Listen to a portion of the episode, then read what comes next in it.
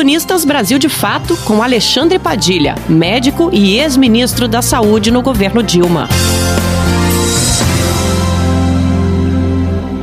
Olá, amigos do Brasil de Fato. Indignação, repulsa, profunda tristeza. Estou relatando para vocês aqui que foi uma reunião no dia de hoje da Frente Parlamentar Mista em Defesa dos Povos Indígenas, da qual eu sou membro, e que é coordenada pela única deputada indígena da Câmara dos Deputados, querida Joênia.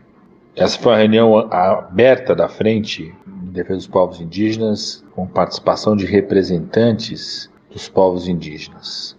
A repulsa, a indignação e a profunda tristeza tem a ver com os vetos realizados pelo presidente Bolsonaro de um projeto de lei do qual sou coautor, criava um plano emergencial de proteção aos povos indígenas diante da Covid-19.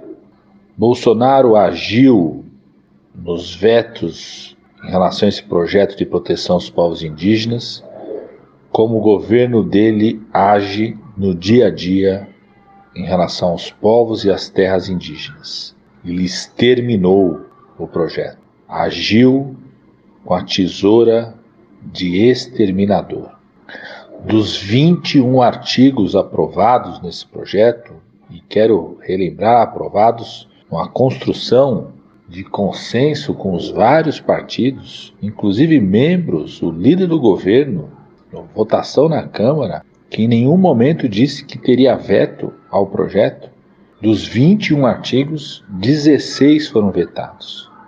Na prática não sobrou nada porque Bolsonaro vetou acesso à água potável, vetou acesso a mecanismos para facilitar a chegada do auxílio emergencial aos povos indígenas, vetou acesso a fluxos a serem priorizados no Sistema Único de Saúde, vetou o fortalecimento do subsistema de saúde indígena, tudo, tudo.